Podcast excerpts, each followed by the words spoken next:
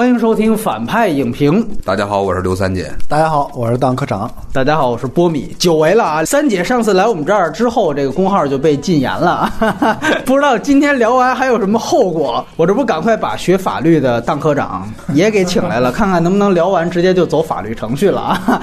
我跟三姐之所以认识。就是因为我当时在凤凰电影的时候，我正好做一个与柬埔寨有关的一个电影的策划，当时是托我们的领导找三姐在历史上啊给把关来着啊，而且那个电影和它的作者，接下来我们也会着重的提及，所以这个也正好哎兜了一圈又回来了。那么说一下这个两位的这个相关的信息，刘三姐的公号是刘三姐 freestyle，当科长微博 ID 就是当科长，对吧？这个都是大家的老朋友了。然后来说影片。信息。那么这个片子的分级，按说它在没在北美大规模上映是没有分级的，但是显然它的画面，尤其最后的那一段，这肯定是上院线就是 R 级版。然后片尾没有彩蛋，它是二 D 数字拍摄的。D I 啊，数字中间片是四 K 的，国别虽然是美国公司出品，但是影片是高棉语影片。那目前也会确定代表柬埔寨来参加明年奥斯卡的最佳外语片的角逐。那么出品方几乎是网飞独资。啊，然后原著啊是有原著的，那么它是根据柬埔寨裔的美国女作家啊翁郎在二零一零年出版的同名回忆录改编，也就是最后影片出镜的那位柬埔寨的女士。导演是安吉丽娜·朱莉，这是朱莉个人第四部导演的长篇故事片。那除此之外，她还有一个不太正式的纪录片。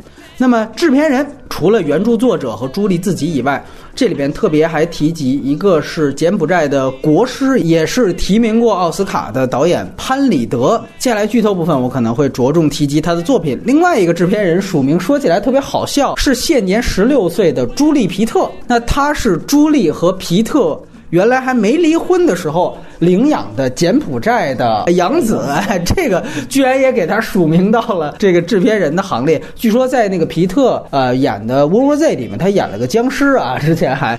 哎，这个编剧呢，就是朱莉本人和原著作者翁郎，主演都是柬埔寨当地的演员，没有任何的白人的实景出演，包括朱莉自己也没有演。那么这里我就不一一念名字了，但是特别提及本片在拍摄的时候，据说出现了一个虐童疑云啊啊！当然这个跟这好像携程未借嘛什么的 还有一拼。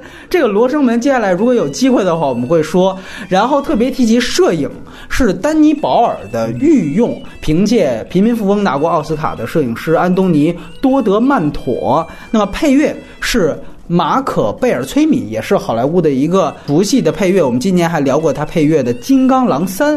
那么首映日，本片是在一七年的二月十八号，就在柬埔寨的暹粒进行了世界首映。那暹粒就是吴哥寺所在的城市了。而网飞的北美上线时间是九月十五号。这个片子的成本是两千四百万美元，这个没有任何大明星参演的一个非英语片来说，这是相当高的成本。对，啊，当然。朱莉此前导演最高的还不是这部，是《坚不可摧》，当时投资六千五百万美元。当然，那个是一个二战题材，而且是白人主演的。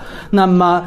外语片方面，像他之前的《血与蜜之地》只有一千三百万美元的投资，而上一部的爱情片《在海边》是一千万美元投资，所以相比之下也是很高了。当然，因为是网飞的投资，所以本片目前是没有在任何院线大规模上映的信息的，所以没有票房信息。那么字幕与资源情况也是因为有网飞的保驾，所以说在九月十五号网飞一上线，哎，这幺零八零 P 的高清资源就流出了。那么与此同时，也就有了官方的中字。这个都是网飞大法的东西，所以说他自己线上译制的都没什么话讲。那这就是影片信息。接下来还是老的流程，三位给这个片子先打一个分数，十分制，然后简单几句不剧透的说了理由，然后向什么人推荐也可以不推荐。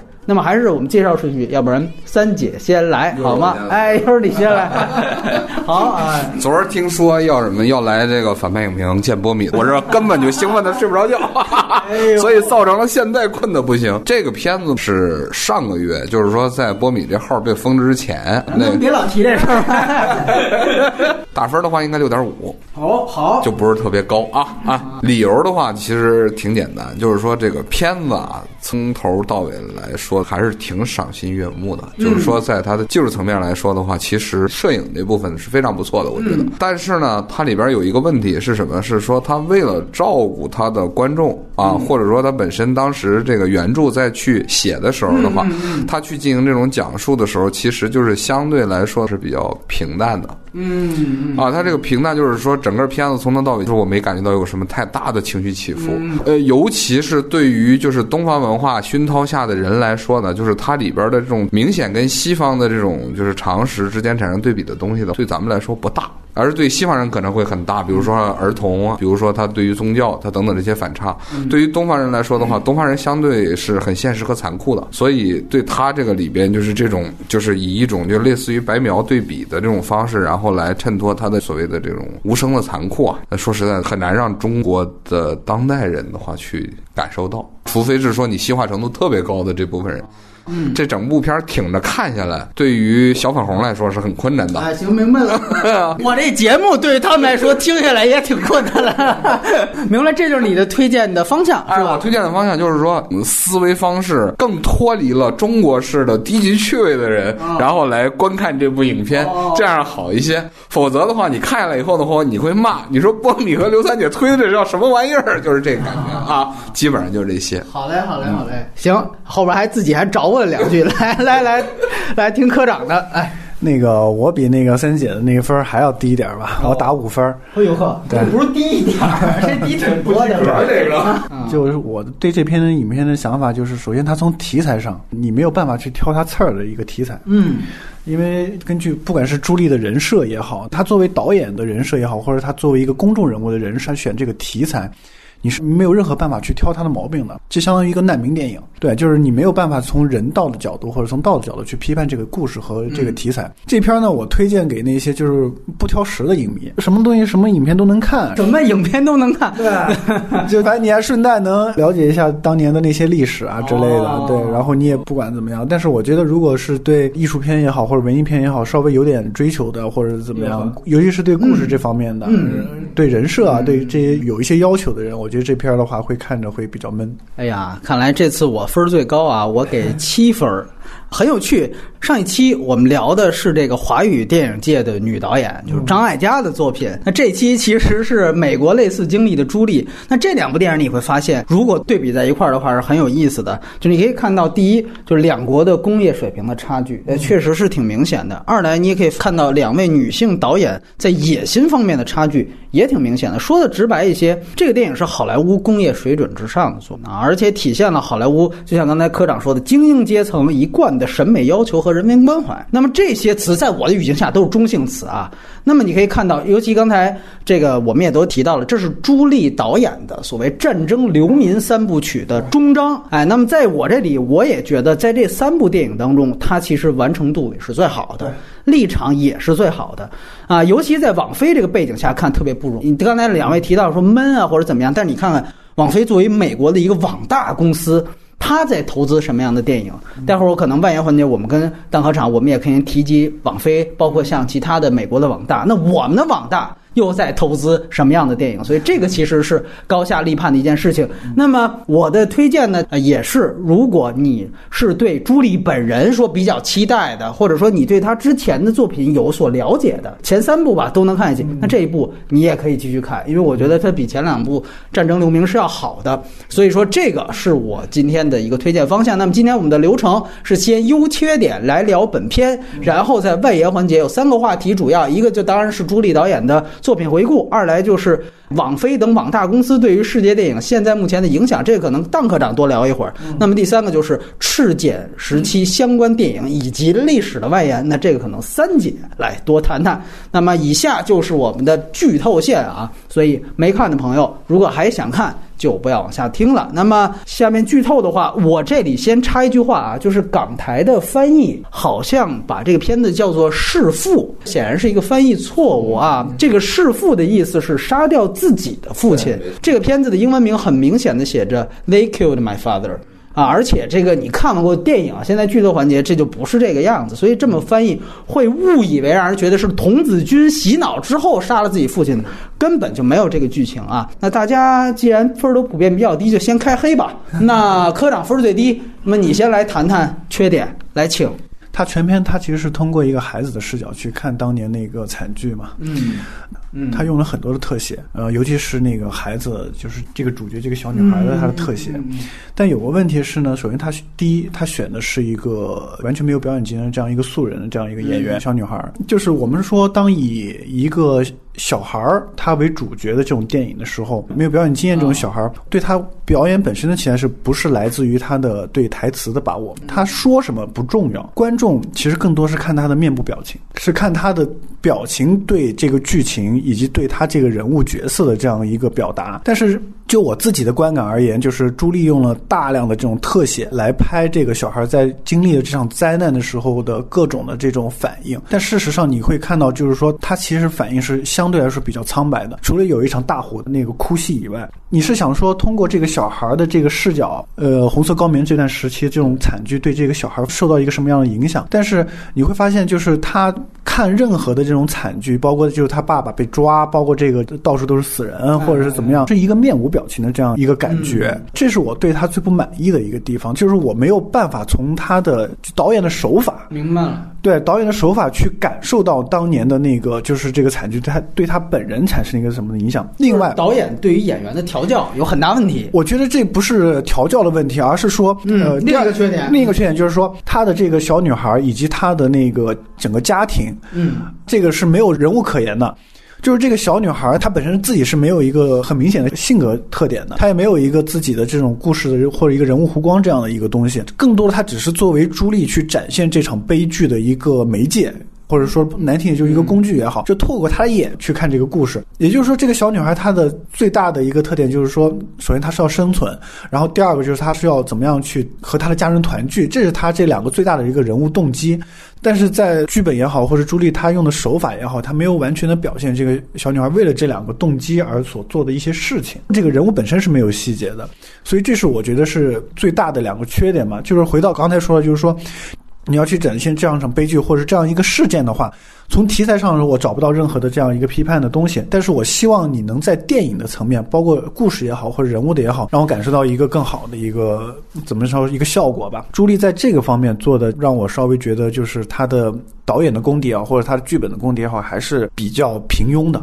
来，那三姐也谈谈缺点吧，先。哎，其实我是刚才说的那个缺点，跟科长说的这个好像是类似的。就是说，这我先得说一下这不同啊。就是说，我认为它的那个平铺直叙的原因是在于，在西方的文化里边去看待东方的这种生存状态，尤其是一些惨剧的时候，他的那个视角跟我们不同。那就这样，是是这意思。他认为东方是这样的，比如说他看待中国人的话，就是中国人的话，为什么在受到伤害和痛苦的时候的话，他不不是不？不是，我说的就是说，举个例子啊。东方人其实也类似，越南裔当年去的那个状态，在他们的眼里是类似的。就是为什么，比如说我拿针捅你一下的话，你不会喊疼，而你半天以后的话才有反应。这是他对于一个东方面孔的一种理解。所以，在他进行这种铺叙的时候的话，首先他前面是有这个原著的，有这个回忆录在里边。这个回忆录本身，它实际上通过这个回忆录，它进行了一个就是伪纪录片似的、伪记录似的这么一个操作。刚才科长说说，它里面那个孩子的那个反应是不正常的，恰恰相反啊，就是说，我认为朱莉在这个上面恰恰是尊重了一些历史，或者说尊重了一些事实，就说他是非戏剧性的在表现。比如说，在大火的时候，孩子可以是哭的；还有就比如一张照片，就是越战的时候那个经典照片，美国汽油弹落下来以后，一孩子后边那个皮不全都啊？对，那个时候他是在哭的。但是你要注意的情况下的话，是说他们在碰到其他的痛苦的情况下，那个面部表情，比如说美莱村屠杀的时候的话，那个什么，一个女性的那个头脑子都被打出来了，旁边的那个状态，其实有的也是冷漠的，有人在哭，有的人也是冷漠。这是一个正常的这种状态，就到缺点的这个问题上的话，其实就是在他的这种表述是不普适的，因为它里边没有戏剧性。刚才说的就是说它的故事性是有问题的，你把这个东西，它给一部分人看，它是有所谓的情感冲击的，就是那种情绪，他是能够理解的；另一部分人的话理解不了，那么他就是有毛病的。你觉得不普适我就是缺点是吧？不是他就是缺点。哦，他推到奥斯卡上去角逐最佳外语片奖，拿出来这个比跟《战狼》是吧？这边一个，那边还有个出租车司机是吧？我觉得肯定比战狼几率大，这我现在就可以预言，你知道吗？那是价值观问题，对吧？但问题是从什么？从情节上来讲的话，这个起伏远不如《战狼二》吧？真的，你的脑子的话已经西方化了，就是你跟美国人可以真的说是两个之间的可以共情啊，就是一万里之外共情，好吧？那你看这东西的话，你可能真能理解。但是如果说没有，你还是一个中国人脑子啊，咱们说是这叫东方长子，你就看不出来他这好来。然后另外一个就是刚才说的这个，你如果说它是个信息量电影，是个记录，那你给我的信息量完全不够，你没有办法让我在里边就是感觉到我得到什么东西。哎，你还是偏向于实性的表达，所以两边不靠嘛，这是我认为它的缺点的那个核心。那这样，要不然我唱个反调，我先说亮点吧。那要不然我就发现这片子就听到这儿来就可以啊，那这期节目不用听了，就垃圾呗，对吧？不好不好不好不好不好不好，这样的不好。首先有一个比较大的亮点是，它属于是三六一度的严守一个视角，就你可以发现本片其实在摄影上基本上是两个视角。一个视角就是上帝视角，还有一个视角就是女孩的视角。从叙事线上来说，这个片子是严守女孩视角，就是跟着她小女孩一个人走的。这个方面，比如说接下来我们会提及原来非常有名，也是最有名的一个西方拍红色高棉的电影，就是《杀戮战场》，也叫《战火屠城》，比那些的题材都要好。啊，而且呢，我为什么说说三六一度？那更重要的，其实还是在像摄影上也是这样。就是刚才其实邓科长在提缺点的时候也提到，就是本片基本上完完全全紧贴着这个主角的脸，他用了一些非常小的景别。那比如说，除此之外，他在大部分的时间。它的机位，如果你注意一下的话，也是跟孩童保持同样的高度的。这就像日本电影里面我们说有榻榻米调度一样，它这个本片的机位是比大部分电影都要低，基本上也就是一米高左右啊。呃，再高就要上公公交车买票的这种。和这片子非常相似的一个摄影的整个风格的话，是原来斯皮尔伯格的《E.T. 外星人》，哎，完全是孩子的高度。那么与此同时，他在展现一些细节的时候，因为他有大量的主观镜头，所以说他的摄影的这个方式的选择也跟大部分的这个电影的镜头不一样。比如说，我举个例子，你看片中在前面的时候有一个斗虫子，小女孩跟几个好像是就是赤茧的这个游击队的小孩在斗那个甲壳虫嘛，就是昆虫学，我也不了解啊，就是那种大型虫子。你看他用的那个景别和那个虫子，典型是放大了的。嗯，对，这个就和你比如说莱昂内的片子经常开头有虫子的镜头完全不一样，所以他那个完全就是一个小孩蹲在地下看虫子大小的样子，所以这个你可以发现他从。很多方面，无论是这种生活性的细节，还是说这个当展示屠杀的时候，他也是带着孩童的视角去，都是严守着孩子的细节。那么在这方面，他其实和刚才说的叙事线也好，剧本也好，都是非常统一的。大家可能都觉得你朱莉是一个老外，刚才三姐也说了，你不是柬埔寨人，但是她是一个女人，那她很了解我就是贴一个女孩的视角，包括我们说了，这个原著作者就是这个小女孩嘛，对，所以说我知道自己擅长什么角度，我知道自己说的什么视角，我就抱紧这个角度，这个起码我不犯错，就跟这个科长在评分环节说的，你挑不出我毛病，在这方面我觉得它是一个亮点，而且另外我就提到。摄影上除了女孩的视角之外，它还有上帝视角。其实你会发现，这是一个最远和最近，景别上的最大和最小。它好几次的航拍镜头都是从孩童的镜头，就是非常小的景别，突然一下子拉上去的。这个是一种两极调度。这种两极调度在不断的这样的孩童视角和航拍视角之间切换，形成了一个巨大的影像上的张力。包括这个张力就用到了刚才三姐提到的，就是金边大迁徙的那几个镜头。这个是当我大部分的镜头是非常贴近人物的呃脸颊的时候，是非常小的时候，我一下子拉到航拍，这个震撼性比我们知道之前艾薇薇我们在那个威尼斯聊过，有一个她的纪录片是人流，艾薇薇她通篇基本上都是航拍镜头，你看那个预告片也能看到，那基本上大家就看到后面就乏了。但是我这个不是，我关键时候有这么一个，你包括这里面有一个细节我挺好的，就是烧文献。你会发现，哎，我看见我父亲在那儿，因为他怕被赤检发现嘛，我赶快烧文献。这时候啪一拉到远处，发现所有人都在篝火旁烧文献。哦，这个一下子你把个体群体的这个概念通过你的摄影镜头展现出来。所以他第一个，他第一个的那个就是航拍的一个大镜头，就是开场的那个金边的那个大疏散嘛。对对，对疏疏散那个镜头其实有点让我一下子就想起那个斯皮尔伯格那种调度。哎，你知道对吧？斯皮尔这这是斯皮尔伯格。对。对，斯皮尔伯格在这种大场面的都一直都是好莱坞是顶级的嘛，很多人都学他这种调度吧。对，所以包括我提到了，像刚才呃，我们说他的制片就是潘里德，他因为他自己是柬埔寨的，所有的电影都关注这个赤柬屠杀，他自己也是这个幸存者啊，他也是当时这个合作社死人堆里爬出来的。他当时在他的片子里边，包括我跟他聊，他也提到，他就说，你知道这个赤柬的所有的当时的官方宣传纪录片，唯独金。边大迁徙那一段的影像是缺失的。他说不知道是没拍还是说拍了，最后那个越南人在攻进来的时候就没了。当你发现这个的话，其实你会发现，那金边大迁徙他这次花这么多钱，你看这个其实是很费成本的。对，其实算是有文献价值，或者说它是一种视角的补充吧。而且我觉得在。这样一个场面的时候出现的时候，就金边大迁徙的时候，它不仅仅是一个控诉的表意，它其实本身就是有一种客观展现。这个就是一个人类工程，这就是人类历史上应该是最快的一次彻底的对于首都的快速的。城市化的迁移，那这个确实，哎，我在这里面有这样的一个镜头，或者说一段影像的补充，我觉得是非常好的。这本身就是一个影像的力量，而且刚才提到了建立在两级调度的基础上，说到底，这些其实关乎于一个电影的摄影上的母题。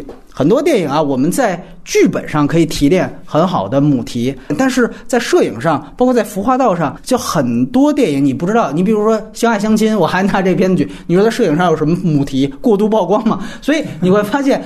它很难在说影像风格上有一个什么，这个片子马上就抓住你啊，两极调度这个东西就是我的摄影母题，是一个电影。我们说电影首先应该是一个视听上应该合格东西，这是有亮点的。另外就是我觉得它有两个方向上的减法，我觉得很不错。一个就是没有旁白，大家想一想，这个片子是原著作者的小时候。我就是名字都没改，就是我这个也是翁郎，对吧？完了之后，我这原著作者又是署名编剧，这又是监制，完了我最后我还露个脸，那很容易让大家想出这回忆录。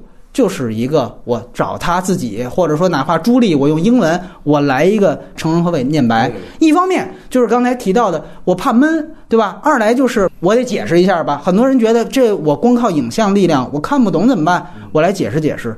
这个片子尤其是他严守刚才说了孩童的视角，可能很多导演在上面都会怕。哎，万一这个时间点我这是不是得说一下？那我通过什么说呢？要不然我就。呃，回忆一下吧。哎，在多少多少年那个时候，我们还不知道什么。其实你说我不知道什么什么，我就把这事儿说了，对吧？很多的念白是这样的旁白。这个片子在这上没有流苏，这就证明他对他的影像和镜头语言有很大的自信。这起码是这样，就是确信我和我的观众可以通过镜头语言就把这事儿说清楚。当然，你可以说他通过了很多大量女孩的内心戏，把它给视觉化呈现，有一些。片段单看是比较愣的，比如说讲那小女孩比较饿呀，就拍她幻想出来去一个那个地方狂吃东西，对吧？这种呢，当然是相对来说这表意非常直白了，但是在我看来，也总比旁白直接说出来要高级一些。所以就是说，哎，此时我好饿呀，我那个时候就饿的简直不成了。那反例就是一九四二。那个就是全篇，我们说一个小孩儿也是小女孩儿吧，应该是，哎，她的这个旁白通篇带下来，啊，后来发现好像是刘震云他奶奶啊，最后还抖了这么一包袱，很没意思。所以这个就是说高级低级的问题，这是他的一个减法。第二个减法就是三姐刚才其实已经提到了，就是他严守孩童视角之后，他进行的暴力留白。因为我们必须强调，大部分的大屠杀电影啊，都是有残酷的屠杀情节的只给。那在本片的这个枪战之前，其实枪战也不是屠杀，对吧？它是两方都有武器，那是交火，对吧？那么只有一杀父的一场，而杀父那一场还是梦境，对对吧？呃，当然这个梦境给的也是相对来说有点莫名其妙，你咋就幻想出来？但是起码在他现实生活当中这条线。基本上都是暴力留白的，尤其是没有刻意的去说以煽动观众的情绪来去说，哎哎，我去把这个这个活儿给描述上来。这个和我提到的第一个优点，它是有一个比较大的结合。就是我举个例子啊，片中有一个是安卡的人打一个偷豆子吃的一小姑娘，对吧？那场戏你看，他从头到尾都是孩童机位、低级位。那打人的那个赤检的分子，他的头部是停留在镜头之外的，你并不知道他是谁，只有打人的手臂。这样的话，你通篇对于暴行的交代都是这样的方式，就不会让暴行的展示拘泥于某一个人。那很多片子，比如说啊，你这不是呃这人民公社，说白就是集中营啊，或者怎么着的，我输一黄世仁，对吧？我输一大反派，没错一恶贯满盈的，完了最后我把这黄世仁一干，这观众的复仇快感一来就齐活了。没错，这个东西其实反思性就会降低，而且包括你看他现在呢这么一个交代，我露一个打人的手，我这表意很明显，就是打人的都是手足嘛，都是爪牙嘛，对吧？它并不来源于某个人。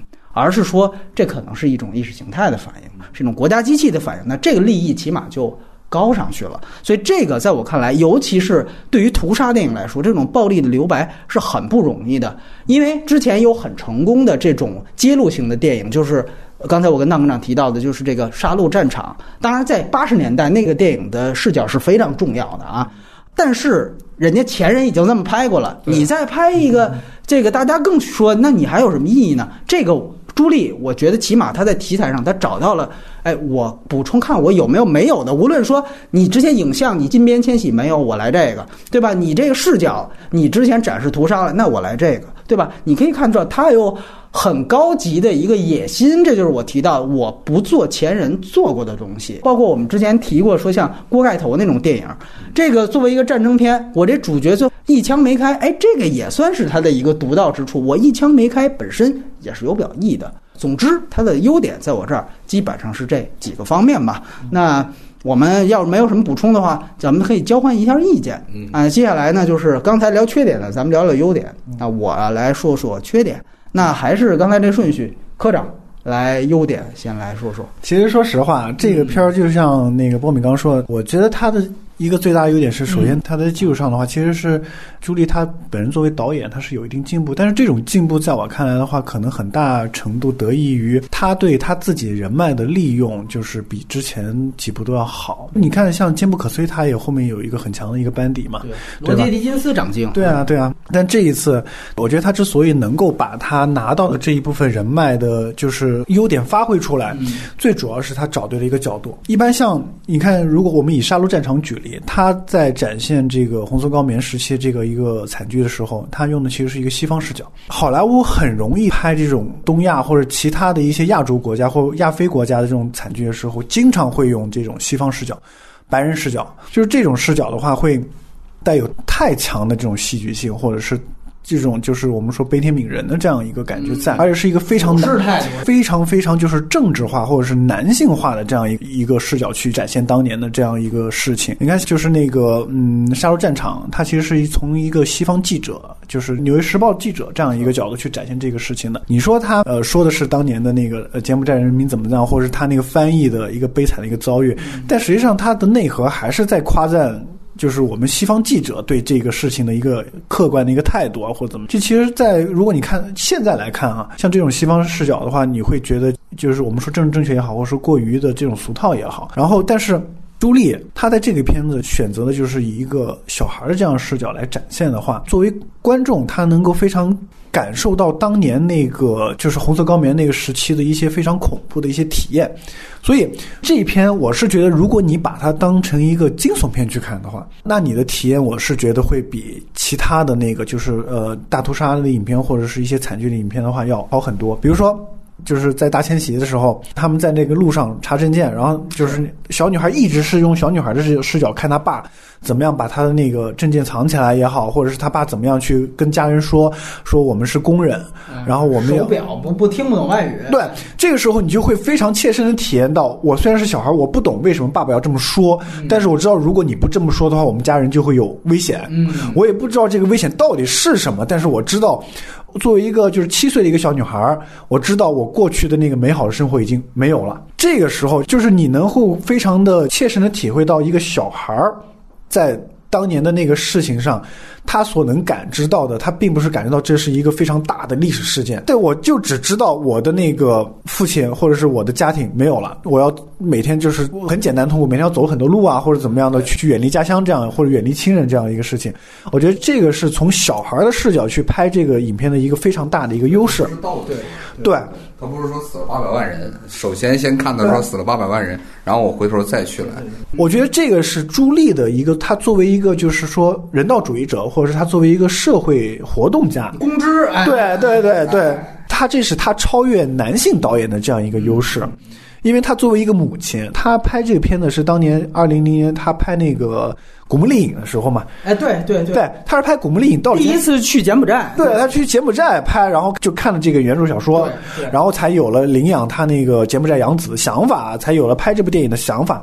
所以就是十七年过去了，然后她对这个事情的这种理解也好，包括她这一些年，就她自己也说嘛，自己看的这些难民也好，她会对怎么说？她从一个这种我们说的不好听点，就是就是圣母的视角也好，或者怎么样一个大慈大悲的这样一个视角也好，他能切身感受到他孩子。就是一个小女孩，她当年经历过这种事情是怎么样去经历的？我觉得这个是她的一个最大的一个优点。但是问题是，这个东西是我觉得我个人我得分两面看。朱莉这样拍是让我有了对这个角色或者是对那个当年这个惨剧的一个反应，而不是我对这个电影本身的一个反应。如果它是一个纪录片，可能它就是另当一回事了。但它是一个。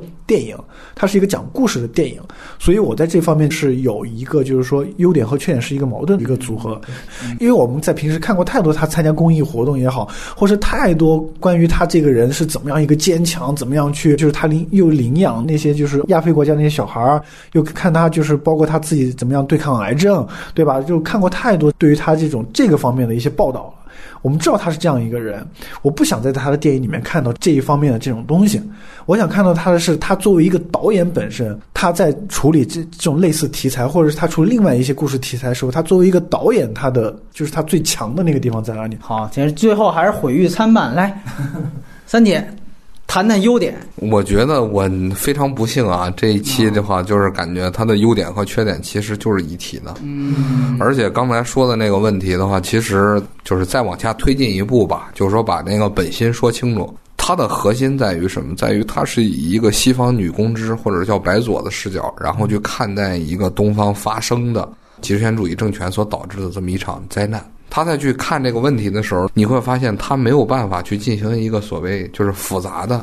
讨论或者思考，他实际上在进行的是一个什么呢？是说，那好吧，那我就用我更细腻的心灵，然后去给你展示这个过程。嗯，对的？哎，白左其实不讨论冷战时期是怎么，就是说这种意识形态的这个东西的，因为他没有办法在里去寻找一个他自己就是认为合理的那个部分，对吧？自由世界是混蛋，那共产世界肯定也是混蛋嘛，都是混蛋，这事儿没法谈的，对吧？所以他在里边，他真正的问题就在这儿。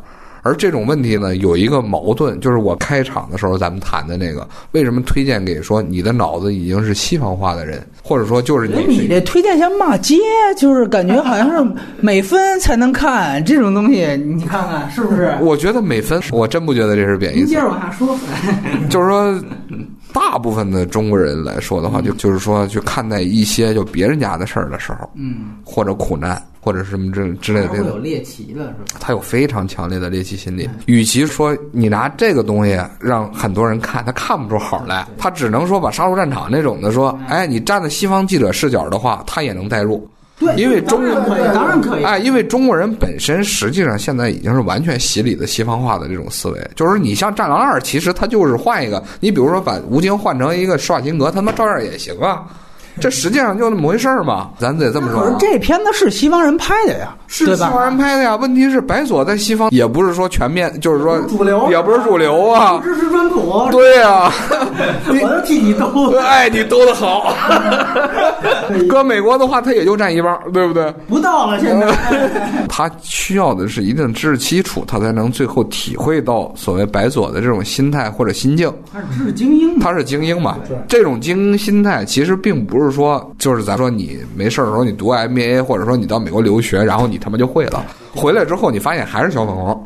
所以这个根本问题在于什么？在于说它里边展示出来这个东西的话是高级的，就是过高。这是我说的，他所谓的那个。终于是优点了，哎呀，它的缺点就是这个，缺点的话是他妈大家看不懂，嗯啊，那个优点的话就是说人家利益确实是高，这一点的话你不可否认。嗯，他无论是从上帝视角也好，还有他整个从全程的这种伪记录的这种展示来说的话，咱就直接这么说，是吧？中国也是红色高棉惨剧的参与者，也是旁观者。我们从来就没有一个，甚至连个正经的好的回忆录都没有，是吧？我看老挝当时的那个还有那个什么呢？就是原著老于老挝的话，那段苏权还写过回忆录呢，我就没见过说写这个的。当时驻检的那外交官专家，哎，专家团，哎，顾问团，上人那儿就给人家啊，是吧？水坝，哎 水坝是好听的，还有别的啊。那一群写的那个东西，他们会写一点点啊，就是把那个东西的话，所谓的一些，比如说看到那，哎，你看死人飘过来了啊，他们会弄这个，然后或者说，你看啊，这有些人抓起来了，但问题是他的立场，或者说他去看待这个问题的时候，你会发现他叫三分悲悯，七分理解。这一点的话是说，我们去看待这些问题的时候的话，一普遍。就上次咱们在那儿谈出租车司机的时候就是嘛，是吧？光州事件，咱俩那么谈完了之后的话，那底下是吧？有人后来也有人在那儿说说，你看这帮韩国人的话就是什么嘛，就应该去镇压呀。我本心不是这意思啊，你本心肯定也不是这意思，咱们不是这意思。但是确确实实有人，他是以这样的一种状态，然后跟我们来进行这样的互动。这是很奇异的一个事情，就是说我们在看待这个问题的时候的话，就会发现，其实我们自己同胞在去接受这样的信息的时候，他的接受跟朱莉想说出来的话可是不一样的，他是蛮拧的，他你觉得你白左是傻逼。对吧？他不会去觉得这里边的是一种伟大，他 恰恰的话是说以一种傻逼的角度，然后去评价的。我说他好就好在这儿。至于你说刚才说摄影的这种专业角度分析的话，就我这水平，我真是分析不出来。但是我刚才说了，我说看这片子的时候的话，从头到尾我感觉到的是一种赏心悦目。中间的话有几次泪目的时候，就我真有几次泪目。啊，哎，哦，那等于看着比出租车司机还感动是吗？我是比那个感哎呦呵，那不容易。他我对你分儿也确实比那高。哎对，出租车司机的时候的话，我曾经说过，我说出租车司机最大缺点的是缺少克制。这个片子里边的话，最大的是克制，他所有的这些表现啊，都没有去给你一种就是刚才说的说贩卖悲惨，贩卖悲惨、消费啊、消费这种东西，他不会去做这个事情，而是说把那个整个过程的话，就像把这个摄像机一直往前推，跟着这主角小女孩儿，然后来。其实小女孩在里边的话，没有什么表演戏份，真心说，就是说感觉不到她的表演。但问题是，她和她的整个家庭的成员在里边的那种呆滞、那种状态，那真是东方人。嗯，如果说我们把镜头推回到一九三二去，是吧？就像哎哎，就真的就是那么一群人。但问题是，一九三二里边就是冯小刚他们拍的那个，那他妈哪是民国人？那，张国立一出来就 他就不是。就电视剧了。他就是电视剧，他就不是民国人，他就不是咱们拿出来四二年饥荒照片还真没多少，美国那边有，哎，但问题四六年的，当时我看了有一大堆，那湖南的，啊，当时那一片子那个那个时候的精神状态，还有撕树皮的那群人，你看他们的那个情绪和表情，跟这个电影就是咱们说啊，他们杀了我父亲那个很像，啊，根本跟一九四二的也不像，一九四二就是说白了，就是你不能演，找大明星来演，你对不对？不能找他们演，对。他们有一种非常强的活气儿，因为我会去想象类似的这样的一种管制的这种状态，比如说文图书怎么说呢？文革没有去这么疯狂的甄别。那是是，对压根儿这就历史能选，你你指的是我我会想到的是什么？比如说，就是科格勃，就是契卡在那个就是十月革命之后，然后苏联的那个早期，啊，当时那种残酷性的话，跟这个有点像啊，就是那种状态。其实中共在去做这个事儿的时候的话，可能就是建国的时候会做的更凶一点，但是没有他这么疯狂，不是这个，不是这种玩法，就是数量级，没有人能跟这个比，对吧？对对对，哎，然后再有一个是说，在技巧上来讲呢，它这个更科学嗯，啊，真的就是说，人家组织性更强，确实挺讲技巧的。更系统，更系统，哎，更更讲究，整个这个玩法更讲究。所以我在看的时候，我确实有泪目的时候。就是说我这个，我借你上期说的话啊，全球公司两热。我当时看的时候的话，叫感同身受，很疼，嗯因为我很害怕，嗯，我很害怕说，如果我遭遇这样的情况会怎么办？对就是说，如果你把它当成一个惊悚片去看的话，这种恐怖的感觉，这种惊悚的感觉，它是很强烈的因。为它带人的视角嘛，对他直接跟着主观镜头走，对对对但问。题是你得有一个不幸的这么一个事儿的话，就是说能在里边体会到惊悚的人其实不多。就是说这种惊悚的话是需要你自己有一个非常完整的脑补的。系统性的管制和杀戮的这种恐惧，你得有这个认识。很多人嘛，那哪是啊，是吧？光荣、伟大、正确呢，还他妈的怕个屁啊，对不对？是吧？你说你又没犯什么罪，是吧？怎么可能说国家机器最后又惩办你呢？但是肯定是你的问题，肯定是你的问题啊，你有错呀，对不对？要不就是你乱说话，对不对？没事的时候乱发音频，对不对？就是这么回事儿吧。所以这就是你大部分的优点。好，好就好在这儿。那我来最后来说说这个问题吧。一个就是说，首先刚才咱们提到了他这个主角，在我看来啊，其实是一个非典型的家庭。就因为刚才我们提到过，他其实呢是一个外交官一家。作者也说了，他其实外交官的女儿嘛。他们这一家是原来隆诺政权的外交官。那你说，就哪怕放到中国的甄别系统里，他也是第一批被应该被甄别出去的东西。的话，他他父亲不是上尉吗？是对，是上尉，对上尉，就他其实说白了吧，他不是一个小人物，他原来是一个起码资产阶级，这是错不了的。也不能这么说吧。上尉的话叫军警宪特嘛，咱们当年镇反的时候说的嘛，识别的对吧？像这个就上尉的话，那连长作为就是小军官，应该说他在这个电影里边，他把这个设定低了吧？哎，对他外交官，他原入查，反正总之他并不是一个。草根平民，没错对吧？这个是我们可以确定的。于是乎，刚才又说了，拆这个片子更多带小女孩主观视角，这就是刚才三姐提到这个问题挺关键的，就是这个片子它没有系统的展现赤检对于社会的重构模式。我们用一个中性词，就是当然这个是一个角度选择，在我看来不是一个缺点，但是呢，由此它也没有带出一些在赤检过程当中所谓一些最根本的出现的问题。所以才导致了这样的悲剧发生。如果你把这些根本问题带出来，才是说你是一个自传体电影之外有没有的社会含义。在这方面确实它比较少，因为我之前跟三姐我们刚才说过了嘛，就是因为做赤检的这个策划，我们才认识的。我对这个红色高棉时期也特别特别着迷。你会发现它大体上对于这个当时的社会重构就是三方面，就具体到个体的话，就是消灭家庭。然后消灭土地，就个人拥有土地；消灭宗教。刚才说了，这这一家根本就他们的家庭特点不可能体现后两点，对吧？你这不压根儿不是农民，或者也没有什么宗教的展现。那了一点啊，又摸了一点，就是僧侣，僧侣对对对对对，就都不是一个主要的一个。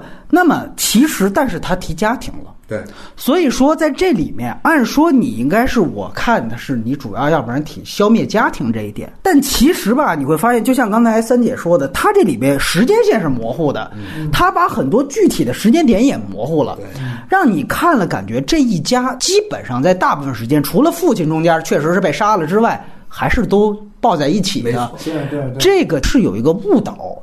当然，他可以说我是把，因为试点允许好像每周还是每半个月探视一次，我能不能把这所有的探视的时间给混剪在一块儿？但是你这其实是个误导，就会让大家以为这一家人一直在一块儿，而且包括因为他只带了小女孩的视角，所以你看他这里面多次出现小女孩偷听到家长的对话，对尤其是在人民公社的时候，这个也是也是有一点夸张，因为那个时候是严格会按照这个年龄段儿和性别把所有人都分开，而这一分不是说这样最后回住睡觉还住一块儿，这是不可可能的。但是你如果大家不对于不了解这段历史的人，你看这一个片子，起码给你的感觉是。这一家人天天晚上还是一块儿住的，包括你记得有这个说，大家看白天抓了什么虫子放一块儿煮，你感觉这还是一个苦中作乐的这么一个家庭聚餐，所以这个东西在我看来。呃，他有没有误导之前啊？这个是一方面，另外一方面就是你其实没有展现出消灭家庭这一点。当然，虽然你可以看到这里面有一个过程，就是他有家庭成员在小女孩这个身边是由多变少的，对吧？开始是爸爸先撤了，完了之后妈妈命命令他们几个也必须得走。不不不不，你这个顺序里边缺了两个人啊！对对对对，他的哥哥和姐姐先被分出去了，哎，对对，先被分出去了，对对对对。总之就是确实是一个由多变少的。这么一一个过程，但是更多的时候，你如果最后提炼的话，在家庭方，他还是交代了一个说风雨中抱紧家庭核心观念。所以在这方面吧，你说他不普世吗？这方面其实很普世。你就刚才说的，比如说家庭聚餐吃虫子，包括你记得哥哥打了妹妹，因为妹妹太饿了偷吃了东西，结果爸爸马上把两个人都搂在怀里，说咱们还是要和谐，要团结，这些都是最普世价值观，包括。后来爸爸死了，大儿子说：“你得临终前说你要担起大哥的责任了。”结果大儿子看最小的那个，他去冒着生命危险去偷玉米，然后被打了。这些都是在强调一个家庭观念。是没错。但是在强调这个家庭观念，我刚才说了，它的前提是你忽略了。赤简的人民公社的一个基本的塑造的概念，所以在这方面，我觉得是有一点点误导的嫌疑的。而且，我觉得这个最根本的问题在哪儿？这个苦难说白了，比如说吃虫子，不就是饿了吗？包括偷这个粮食，这不也饿了吗？他最终还是流于对于物质匮乏和温饱问题的展现。他妈是不是还有一个姐姐是死于疾病啊？不知道是不是疟疾，反正类似的。那无非就是疟疾和饥荒，就这个呢，其实是任何非人道的灾难，甚至是天灾都可能造成的危机。一九四二也是这个，说白了，对吧？但是我讲句，我们这么说，就是赤柬对于平民的最大影响，其实不是物质上的，它是精神上的，社会重构，重构的，对。这个是它的重点，这个也是为什么我们聚焦红色高棉的一个它的独属的特质。它比中国更强调出一定要集体吃饭，其实就是为了消灭个体的自由时间。嗯，它是为了把人彻底的原子化。对，这个都是赤柬在进行大规模它的政治实验的时候的一个。施政纲领的核心啊，所以这些东西，但是你看这个片子，你感受不出来，你只能感受到是因为穷，因为饿，所以有饥荒。这个说白了，我相信这是朱莉有意为之，他就是想把这个问题给它等同于现在正在欧美国家发生的难民问题。对吧？他就是在提，所以这个就是一个难民电影，他就是要把这层东西，哎，咱别老强调这个柬埔寨这个地方屠杀的特大的这个特别的特点了，咱直接把它给它最大公约数。像你，我再借用三姐这个上期说的话，最大公约数是最难民的最大公约特点，那不就是一家子穷了吧唧，对吧？开始迁徙，但是还是抱紧一家。我以这样的一个态度展现出来，这博取西方社会最大的同情。那你看完这片子，你也能够对于我们境内的难民是不是产生同情呢？就会让人怀疑你的导演动机是不是这个。所以在这方面来讲，我觉得由于你把柬埔寨的这个毒属性给它。进一步的降低，或者说有意的做减法，所以有一点点让我觉得这点。那当然，这个后面是动机猜测，前面这个确实是他电影的特点，确实是存在的。对。那么另外一个这个问题在哪儿呢？就是说，他大量人物的这个在真实性方面的动作逻辑是有问题的。就这个片子啊，它比较好的地方，刚才强调了，它强调了小女孩的主观的这个视角，包括她内心的想法。这些都挺好，都没问题，但是它总该是在一个真实的环境当中吧？这里面就有一些，你很简单，我举个例子啊，比如说他妈妈告诉他们，你们东西南北啊，分三个方向，你就逃去吧，仨人就走了，哭哭啼啼就走了，就这人民公社没人看着是吧？就是想进就进，想出就出。就是你要知道，那个时候他限制流动性很大的。如果说想来就来，想走就走，那他爸不早撤了，对吧？还用得着等死？就这些东西，不是因为你有回忆录，我说我这是真事件啊，你就能讲清楚的。你包括像最后的重聚，你想起来是很狗血的，是非常就是你这三个人不是往仨方向走了吗？一个向东，一个向北，一向南，最后搁一条路上就碰见了，而且那个而且突然就碰见了，对。后后面三个人不是在打仗的时候就走进那个地雷区嘛？啊地雷区就炸完以后又在一起了，没错，没错，对吧？地雷区那个小女孩就一个人看着她姐姐和她哥，然后就跑前面去了，然后她一个人在地雷区，对吧？看着这些人就是被地雷炸的那个粉身碎骨的。完了这一大段慢镜展示完以后，突然就一下切回三个人又跑到一起了。对对，就是说地雷区那段也是有问题，就是那段啊，你可以看它典型是要美感。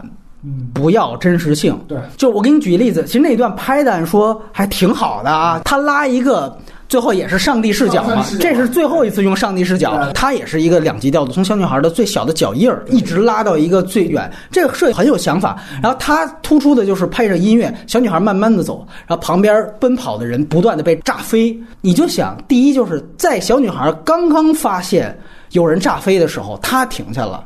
那么其他人咋不停下呢？对吧？就他有脑子，前面有人被炸飞了，这傻子不知道这是雷区吗？这个其实都是一个基本常识上出了问题。那他其实无非就是要突出小女孩这个时候她的一个反应是什么？这个我得说嗯纠正一下啊，就是说我的一位朋友啊，我本来今天要来之前的话，我还跟他说说看能不能把书稿里边的故事再给我看一眼啊。然后他这个书现在不让出版啊，所以呢，就是说也是等着，也呢就是说最好是不要把它里边的东西外传。这是他之前我们都在这儿说了啊我，们俩我们俩就是吃饭的时候曾经聊过一段，就是关于这个雷区的这个问题，就是什么呢？就是当时说所谓柬埔寨的华侨，然后被送到泰国的那个集中营里边，就是难民营里头。然后啊，对，那不叫集中营啊 啊。然后那个泰国当时呢，后来有一段时间的话，说我不想收容了，嗯，然后就把这个什么呢，开着枪，然后从山上的话往把这个当时华侨难民往这里边撵我明白。三姐，我是这个意思啊。嗯，那些人为什么要跑？是因为有开枪是枪林弹雨。这个他之前交代了，因为之前一场就是那场枪战。对，那到小女孩发现第一颗雷爆了之后，枪声被消掉了。啊小女孩站在那儿不动了，对这个也解释不清楚，对吧？如果说大家跑是因为后边有不断有机枪扫射，是枪林弹雨的话，哎对，小女孩这时候主角光环呗，对。说吧，对吧？这个是她的动作逻辑，没错没错。所以说在这方面，你就你怎么你都解释不清楚，对他所以们有给你一个，就是说嗯另外其他的这么一个辅助信息，然后告诉你这个事儿是这样的，是这个逻辑是完整的，哎对吧？对对对对对。对对，这个是。不是他到了这场戏就没有戏剧逻辑了，他就没有故事逻辑，他我完全是一个要画面，画面对画面要一个视觉的这样一个冲击力在这儿。对对对对对。反，正到他那个几三兄妹重聚的整个这个过程啊，乃至于他们碰到越南军队的时候的话，连历史逻辑其实也已经对对吧？就也啊，有点有点是吧？对，你要想象一下，他这个位置应该是在什么地方是吧？他应该是在所谓的这个越柬边境的这个对吧？对对对越柬边境的地方的话，其实这时候那个什么，人家很快就突破过去了，这不存在说在边境里边的话，大家还有反复交啊还反复交，我还打回来，对对不对？那个时候赤柬没什么抵抗力了，对对对对对对。然后另外一个就是人设问题，刚才两位也提到了，我确实觉得也不是没有，我倒不是说他流水账，就是说这是科长上刚刚就是是呃之前最早提到的，就是说他这个角色的定位到底是啥？一般来讲是两种，啊，就是要不然是说。我这个角色就是视角角色，我就是带视角，这个也没有错，啊，就是说我不是一个主人公，对吧？就跟那个我们说《杀戮战场》里边那个柬埔寨翻译似的，柬埔寨记者似的，对吧？我是一个主要带视角的。那么如果你要带视角，说白了就是这就是一望远镜，我朱莉我是通过这个望远镜我让大家看。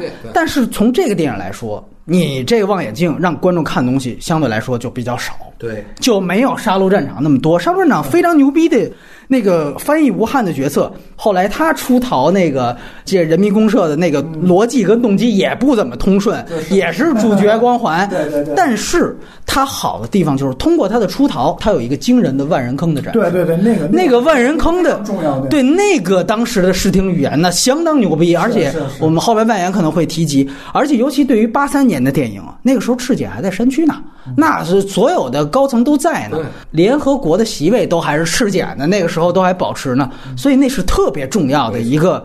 史实上的交代，那也是一种社会性的表达。那 OK，这个片子你不去兜售，我们说暴力奇观这些都没问题。但是对这个人物来说，那你的视角作用就被砍断了。那另外一个就是说，我们就拿你当主人公看嘛。那拿当主人公看的话，就是说跟科长提到的，但你一定要有一个极其丰富的人物弧光才可以。但是确实，他在这个片子最后有没有弧光？有，但是说不太通。他就是最后。展现他被那个说看到了村民们殴打那个呃赤柬分子的时候，他攥紧了拳头，又然后马上又放弃掉了。他给出的动机呢是有这么两个，他首先想起赤柬对他洗脑教育，对对对对啊，这个就是属于上武的这种教育，所以他握紧了拳头，通过闪回交代了。后来又发现了他父亲的影子和他父亲那次对他的谆谆教导吧、关怀吧。然后又放下了拳头，又原谅了这个前面的人。就这一幕完全是朱莉附体，就此时朱莉就附在了这个小女孩身上。就在这一刻，这个小女孩她就不是这个小女孩了。就一个小女孩在这么短时间哪儿他妈怎么可能想这么多的心理活动？而且我这里再强调一点，就是赤柬洗脑是让他杀越南人。你这个看见最后看见尸检了，反倒说因为洗脑握紧了拳头，这个动作逻辑也是不对的。这个动作逻辑是正确的呀。这个逻辑是不对，哪有这么哪有这种？你日本人教一个中国小孩儿给糖，你最后看见日本人你仇恨，然后闪回的是这个日本人教你的说段落，这个肯定是不对的。你的闪回应该是你可以有别的片段，对吧？他的逻辑对抗性嘛，就是暴力复仇啊，他这个东西是可以理解的。他的逻辑应该是，作为小女孩来说，就是这个赤柬让她家破人亡，然后她对这个赤柬是有愤怒的，包括这些东西。你注意到，我们如果有机会，包括听众再拉一遍那场戏，如果他是讲他父亲被杀的闪回镜头，衔接他握紧拳头，嗯，这是对的。但其实那场戏不是这么衔接的，他衔接的是，先是赤柬教他在那个课堂当中挥拳头我头，明白你说那意思，就是说，哎实际上的话是一种，就是说叫什么呢？叫第三方的思辨，借他的脑子表现出来。对对，没错这实际上的话是个深入思辨了，就是说，现实来说的话，就是什么呢？就是暴力对抗暴力的这种心态是他被教育的，对吧对对？但问题是，作为一个小女小女孩她不应该是这么一个思考的过程，这个不合逻辑，对吧？对对对，这是朱莉的思考过程。对对对你就看最后那场说，就那意思，他的表意特别简单嘛，就是此时这帮村民。跟赤简的暴行好像也就没什么本质区别了。说句实话，这种首先这种简单粗暴的类比是比较幼稚的，而且他这不是在拍《血与蜜之地》了，这并不是波黑式的种族仇杀。就在我看来，这两种暴力它其实并不一样。就赤简，刚才我跟三姐已经提过了，他杀人是计划性的，不是感性的，是理性的，是自上而下的。但是这个暴民那个时候他展现的状态是完全自下而上的、感性的、愤怒的。我在气头上呢，我踹你两脚，这个是完全两种概念。所以，当你把两种概念的暴力放在这一场戏当中，通过小女孩又握拳头又放下，你其实还是我刚才提到的，你就故意把这个暴力给去赤简的特殊性化，把它又上升到了一种。好像类似于所有难民和这个非难民营的对抗都是不正义的、不公义的。呃，我们不说白左思考，它就又变成了一种更提炼的一种思考。所以在我看来，这个起码对于小女孩本身的人设是个伤害。因为我现在说的是人设问题嘛，所以在这方面，我觉得确实它主要的问题也是集中在这两方面。它那里边有一个特征，就是说什么特质呢？实际上的话，就刚才你说的这些问题的话，我当时也考虑过，它是关键词提炼。哎，就是他做了一系列的关键词提炼，比如说对于赤简的这个理解，他并不是按照整个这个就是相当于说回忆录，哎，我把这个东西的话整个全撸出来的，而是说我在里边去提炼一个一个的所谓的这个他关注的关键词。嗯，哎，比如说家庭也好，是吧？还有他在里边的话检查，你像他开始时候疏散的时候这种就是分散，如何完全分散，然后再有的话呢叫亲情冲击，他到他舅舅家，对吧？然后把他撵走，不让他们在这儿住，但是也没告发他。这实际上的话就是不断的去抽象一个一个的话，就是能够刺激所谓西方精英的这样的一些关键词，就是说他可能也是没有办法的办法，哎，就是说不不成问题的问题，反正。因为他没有办法去真正去完成一个就是咱们刚才说的叫全景式的重构，这个他需要的资料过多。这个反正啊，当然我这是站的就纯粹是为他解释的角度了啊，就是说去想去复刻一个当时事件的社会环境，嗯，对于西方的这个团队来说的话，其实是有很大的困难的。嗯，所以。嗯，如果没什么补充的话，那么我们可以进入到外延环节，哎，然后来聊一聊这个能聊不能聊的吧，反 正，哎，哎，首先呢，就是说刚才提到的关于赤碱的相关的背景和相关的电影，那我先问科长一个问题，就是你也看了《杀戮战场》。我觉得，其实当然，这个片子首先我很非常推荐给大家啊，因为第一，那个片子是也是有非常精彩的视听语言，它是一个对，它是一个金棕榈的得主，就是拍教会的那个罗兰约菲他拍的，呃，非常了不起，而且片中是有从大概四十分钟到一个小时多，大概有接近三十分钟，有一段一句有效台词都没有，就是他只有那个高棉语台词，而且他故意不给观众听出来。中间有大概半小时，那个完全靠视听语言，他也讲了这个使馆撤侨啊这些东西，那段真的非常牛逼。那个就我觉得单看那一段是比这个片子还要出色。然后他开场还有一段是红色高棉的可口可乐大屠杀，他故意把那个枪战场面选在了一个可乐厂，记得吗？整个的那个碳酸饮料的飞溅，那个隐喻特别明显。那个绝对都是那个片子成为经典的一个毫无疑问的一些亮点。然后第二就是刚才科长提到的，就是它确实是一个记者视角的切入，它是一个典型的这样的一个外部视角介入极端事件的模板，所以它也典型的影响了后来的卢旺达饭店，包括今年我们跟三姐聊过的出租车司机，以及甚至是战狼二。那对于卢旺达，就是刚才我们提到了，他对于万人坑的展示的那一段视听，其实就是他给了那个翻译，就是吴汉在逃的时候的一个人物上半身，然后他故意摔到了一个水坑里边，一摔呢就马上景别一大，发现那水坑旁边全是骷髅，那一下子那是一个惊悚感的做出来，然后再切视角一看，他前面所有的水坑都是骷髅，就这三个镜头一接，我靠，你给观众那个冲击力相当大。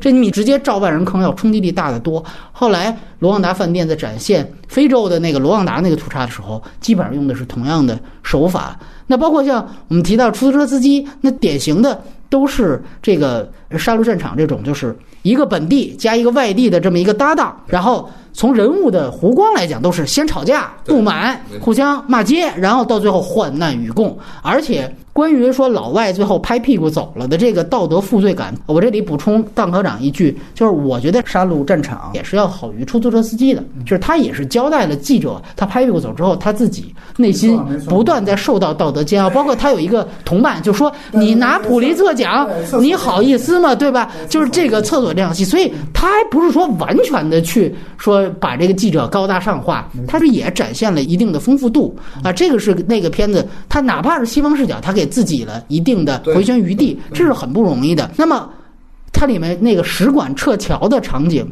尤其是撤侨的时候，他不能在当地人这个道德困境。当然后来也被《战狼二》给拿去了啊。但是大家如果一看，你就知道这个孰高孰低，这是非常非常明显。那关于这个片子本身，我还有一个不得不说的事儿，就这是一个戏里戏外的谜案。就这个片子的男配，刚才提到的是这个，就是柬埔寨翻译官，其实他也是记者的这个饰演者，叫吴汉，他的也是。到目前为止，唯一一个拿到奥斯卡表演奖的华人，嗯，他是一个柬埔寨华人，而且也是目前亚洲唯一一个表演奖的得主。这成龙的那个不是表演奖啊，但其实特别有意思。吴汉这个人，他在这之前根本没演过戏，因为他自己就是从赤柬的死人堆里爬出来的。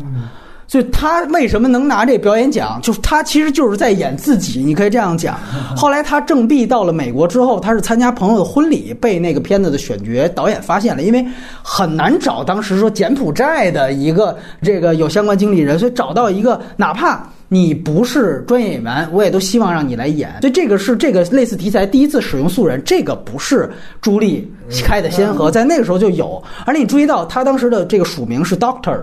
他其实是个医生，他在金边，他的个人经历非常有意思，就是他当时在这个人民公社的时候，他跟妻子分开住，然后妻子当时怀孕了，他妻子当时难产，在他发现难产的时候，其实是可以告诉她丈夫的，但是那个时候就是特别简单，只要暴露你是医生，那你是资本主义的，你就要被消灭，所以他妻子是最后因为难产而死，都没有说跟她丈夫求救。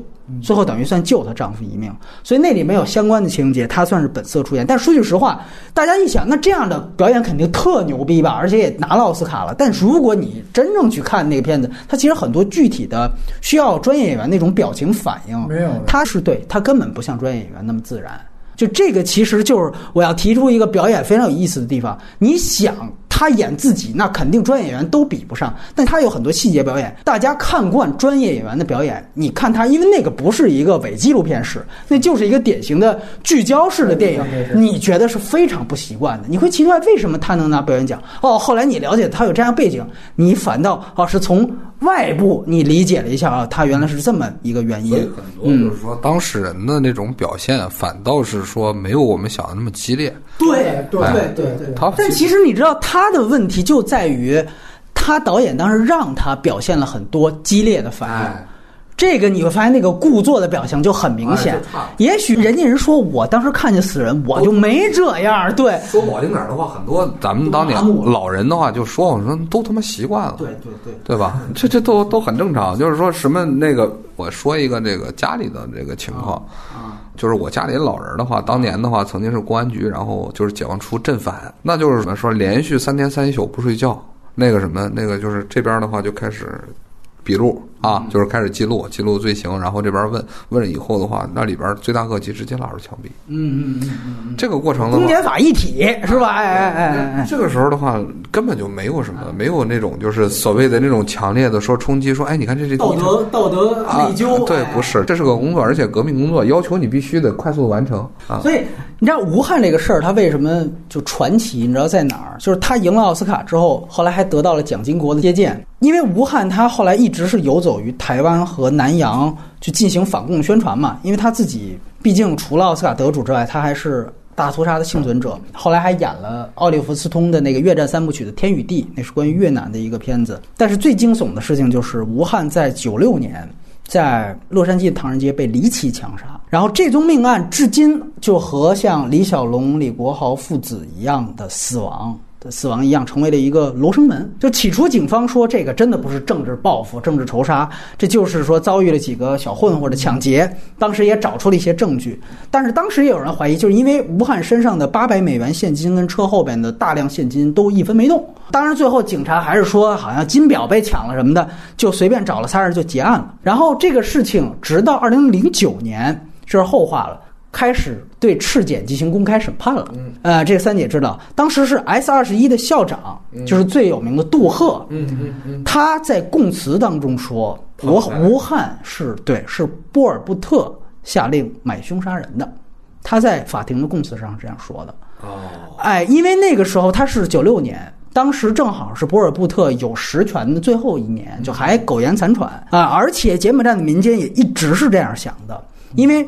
我们都知道，赤柬是直到九八年波尔布特去世才投降嘛。当然，也有人觉得，就是这个美国没必要非得偏袒，我要遮盖这个这赤柬的杀人行为啊，我巴不得把他们俩联系上呢。所以，这个是一个罗生门。如果大家对这事情有兴趣，可以去看前两年的一部纪录片，叫做《无憾的杀戮战场》，讲的就是这个离奇命案。当然，这个现在还是生肉，没有中字。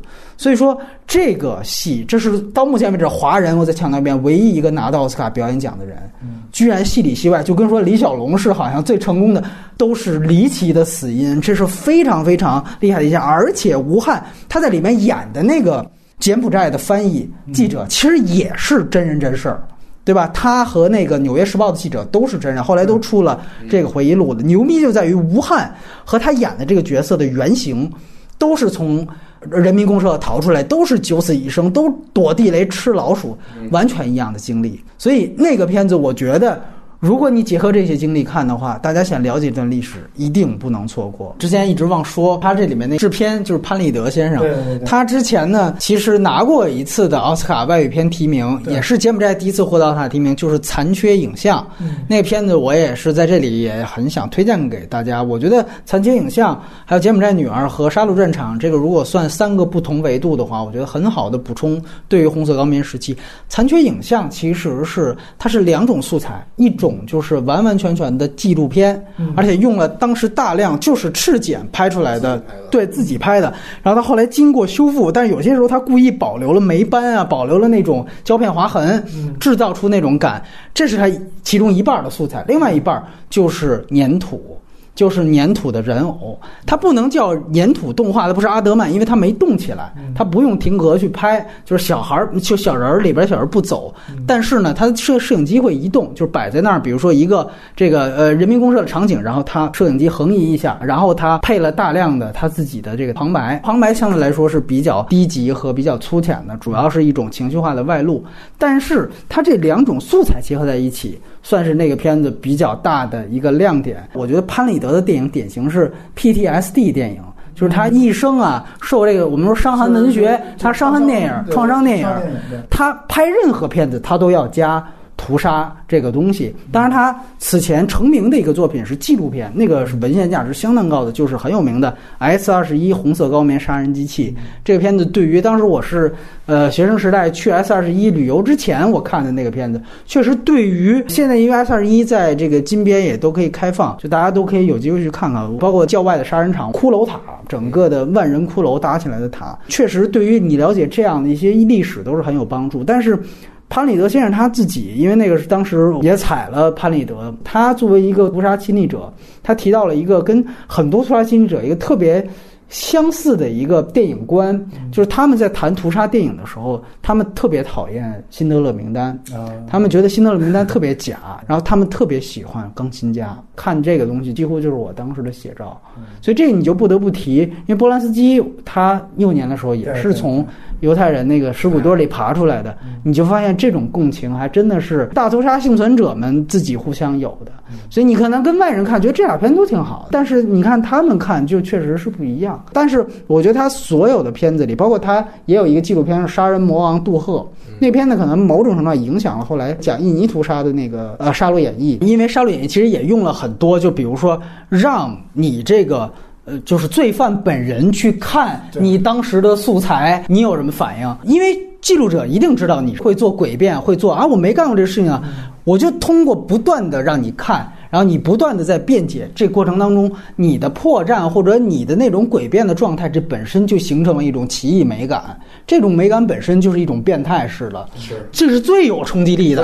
不是我拿话套你，或者说我拿素材把你不说的话给你嫁接成你认罪了，我不需要这样。把两个真实的对怼在一块儿，然后最后造成一种这个强烈的冲突嘛？没错，没错。所以这个其实你会发现，确实潘里德他虽然是 PTSD 电影，但是他不断重复之后。他其实在这同一个题材中尝试了纪录片、伪纪录片、半纪录片，甚至是这个粘土各方面，算是他把他这个屠杀题材给完全充沛了。就是潘里德，他他其实，在那个《朱莉》这部电影的话，他其实发挥的作用其实相对来说非常非常大，甚至有可能对，因为因为。因为我我查一些资料，他是好像就是他所有的越南的这个剧组人员，他是招了三百多个，然后群众演员是三千五百人，所以对，这这都是潘里德自己招来的，帮他他帮朱莉招来的，所以你会看见就是说，当第一个那个上帝视角他们撤就撤离的时候，就从金边撤离的时候，那个那个其实相对来说是非常非常震撼的，因为他你个人感觉就是其实以朱莉导演应该拍不出来是吧？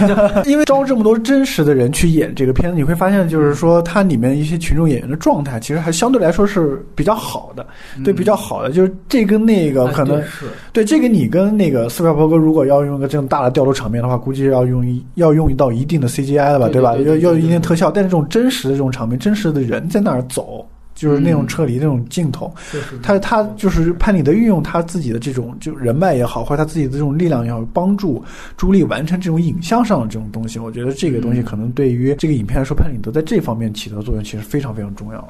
对，确实你会发现朱莉啊，她是拍古墓丽影，你还真的很少见，就是一个大的明星去中国，你到一个外景地，你去拍戏，一般拍完拍拍屁股就走了，还真的很少有他这种就跟当地拍。你知道我们当时去，那都不知道他要拍这些东西呢，但是就说什么朱莉当时经常光顾那个红琴酒吧，就先例大家都知道，去过那儿很多人都跟你说，这是朱莉经常光顾的酒吧，因为在这种第三世界国家，一个好莱坞的大明星去过，劳拉去过啊，当时都这么说。这都是一辈子，都是一辈子，对，就是庆丰包，类类似啊，对，所以就是说，我们当时就觉得这都是属于很正常的范畴。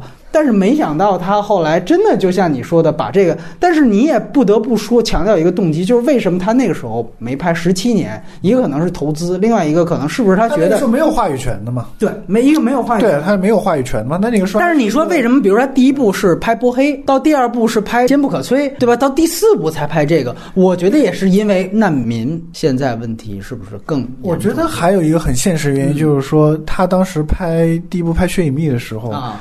网飞这不还没起来嘛，对吧？我因为他他这片投资又不可能那么大，对他这片儿就是两千四百万，确实没有任何一个制片厂、大小制片厂愿意给他的。说白这就是让你造的，对对吧？这对对，我觉得这是个一拍即合的事儿。就是你刚才补充到这个《血与蜜之地》那个片子，就是被骂惨了，你知道吗？当时，其实你知道他的问题在哪儿吗？他最后强调的是，首先他有一个很明显的一个是非观，就是塞族人是种族屠杀的那一派。上来就是塞族人在居民楼里把所有男人叫出来崩了，然后女人叫出来强奸。啊，当然你说这个事儿发生过没有？那肯定是发生了，对吧？哎，对对对，完了之后呢，他最后那塞族人我们都知道米罗舍维奇嘛，他们完了之后最后就讲啊，于是和他其实是一个类似于米罗舍维奇他的儿子。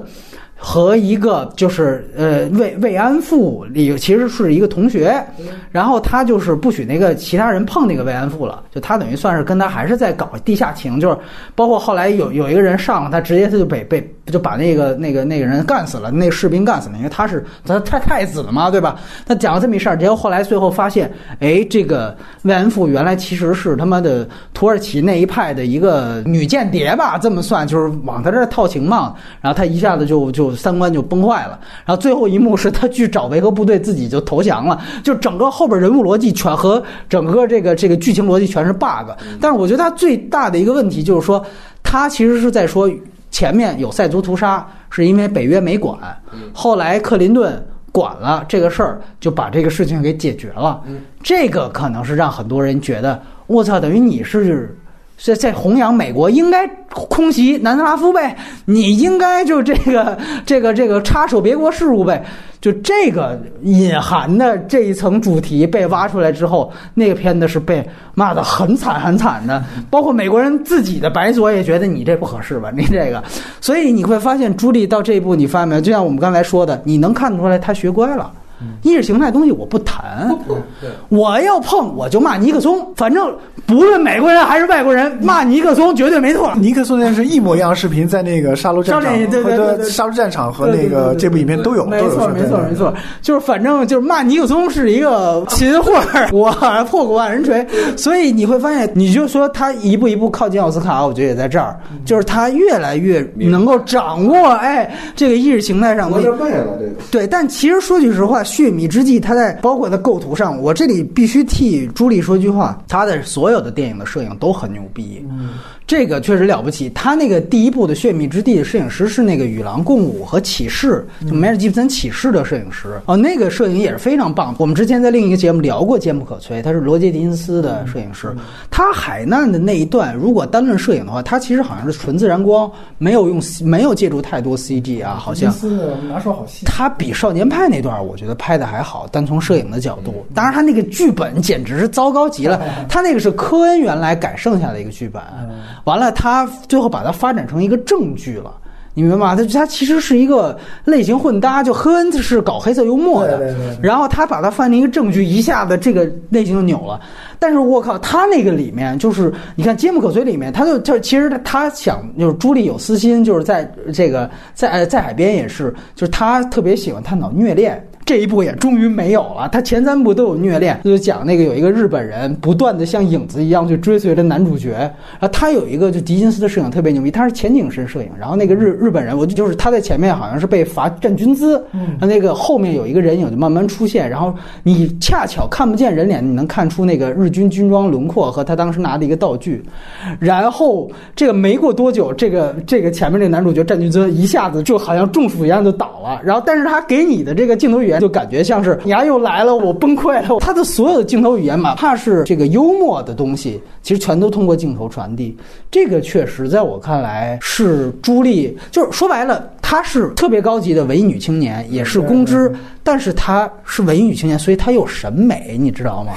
她有审美，就这个很多国内的导演真的都没有没有。坚不可摧，我看过，我觉得跟这个都差不多。说实在的，看下来的话，真叫索然无味儿。而且二战题材我更接受不了啊，这个我还能看了以后的话有泪目的地方，那个我完全不感兴趣。它整个里边没有任何的可以拿出来说的亮点，比如说它删，你删不动我，你没有办法说是删到我的那个点子上。然后故事本身其实是一个挺传奇的这么一个战争自述。那这样，二位再推荐几部电影？大屠杀题材电影的话，那就罗瓦罗瓦达饭店呗。罗瓦达饭店客栈。哎，说实话，我并不想推荐就是大屠杀电影，但是我个人啊，我个人看完这部电影以后，我想再去补一下《南国野兽》和和那个、那个斯皮尔伯格那部电影叫什么上？太太阳帝国太阳帝国贝尔是吗？对，因为这两部片子啊，它都是从还有《无尽之兽》啊，啊，因为这三部片子它都是从小孩的视角去去看一个就是历史事件或者一个很大事件。那个《南国野兽》是虚构的嘛，但是它同样是一个小孩视角。但是这三部电影的话，它跟《朱莉》这部片子可能最大的区别在于，就是这三个影片的小孩他他自己是有一个动机，或者他有一个去参与这个事件。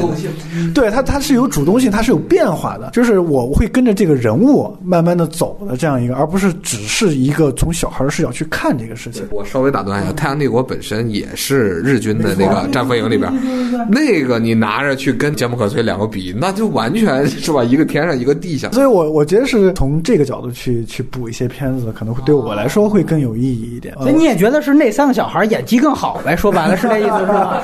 但是贝尔能出来是有原因这的。这这三个小孩跟这个这个素人这没没法比，我觉得是这个角度吧，我觉得是这样。嗯嗯。那就问问来三姐历史背景有没有什么补充的？历史背景的话，刚才咱们俩已经零散的说了，比如社会结构的重构，对吧？还有它的这个为什么要不断的进行反反复复的肃反？因为它不是一次性的，对，它实际上是来来回回的去进行这种洗刷和清理。跟文革有没有关系？呃，跟文革的话好像有一定的关系。然后再有的话，就是说它本身受到了咱们毛主席的那个就是盛赞，对吧？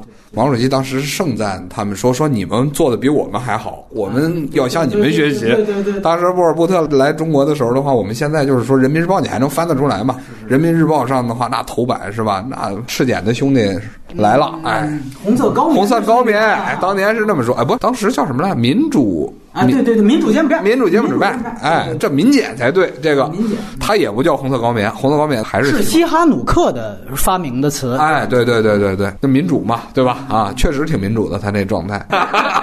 你这黑人，你会发现大部分都在是国名上写民主，哎，是吧？他的那个杀戮的那个方式的话，就是说还会把它跟文革两个之间的话去联系，但实际上的话，它恰恰不是文革式的。因为文革的那个操作方式的话，其实是不是是这样？就是说，当然毛泽东强调过，我们不是肉体消灭为主，但是波尔布特他是说过这样的话的，他就是说。那个毛主席说过，因为他尊毛毛泽东为导师嘛，他就说毛主席说过，这个文革不能只搞一次，要经常搞、反复搞，天天搞。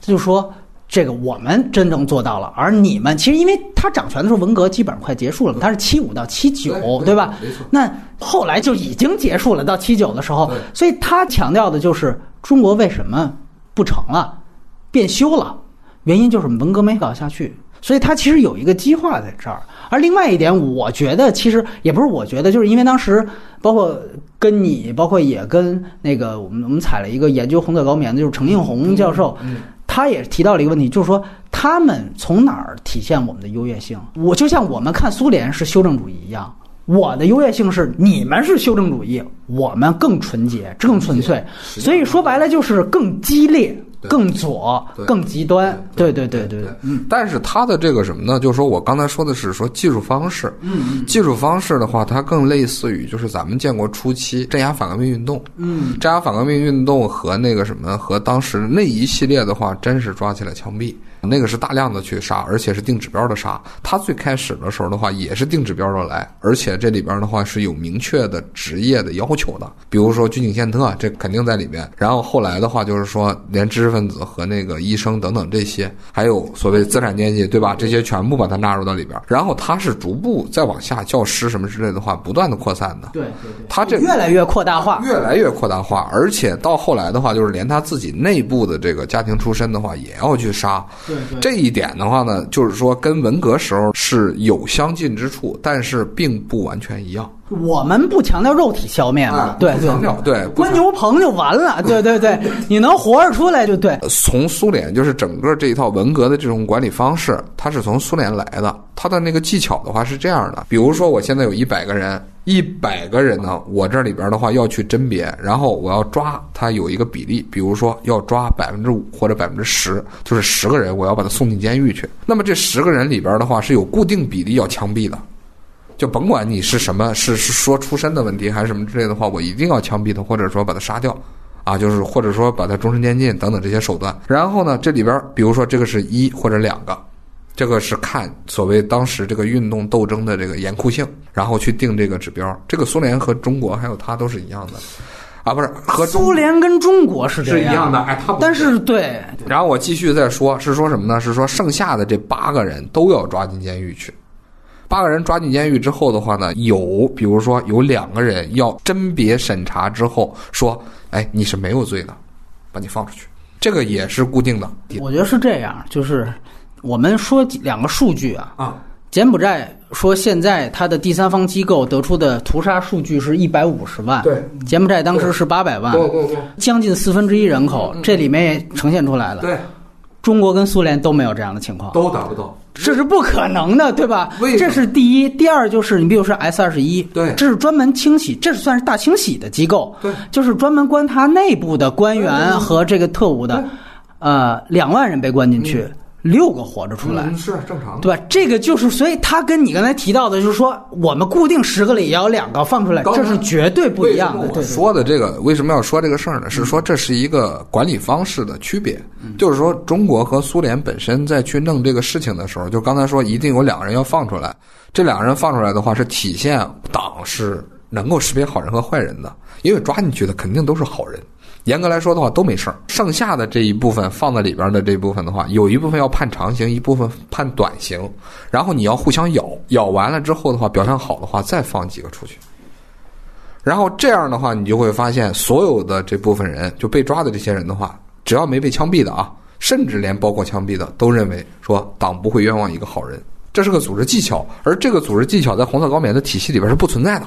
他是完完全全的话是要讲的是什么呢？就是要批量的进行杀戮，这一点的话既不像苏联，也不像中国，所以这个两个之间，我为什么要说说它跟文革有区别？就在这儿，文革其实还是个技术手段，就是作为组织来说的话，虽然也是是吧？胡作对吧？但是他讲的是技术手段，而苏联那边的话搞大清洗，大清洗也是遵循这个原则的，并不是说抓紧多少人我就枪毙多少人。但大清洗对于平民涉及平民的屠杀很多，没有没有这种比例嘛？没有对不对？你这种比例那是不可能的。他而且他这个比例里边造成的话，有一个很大因素，是因为他自己胡作造成的严重饥荒，因为他把持了所有的这个叫生产管理。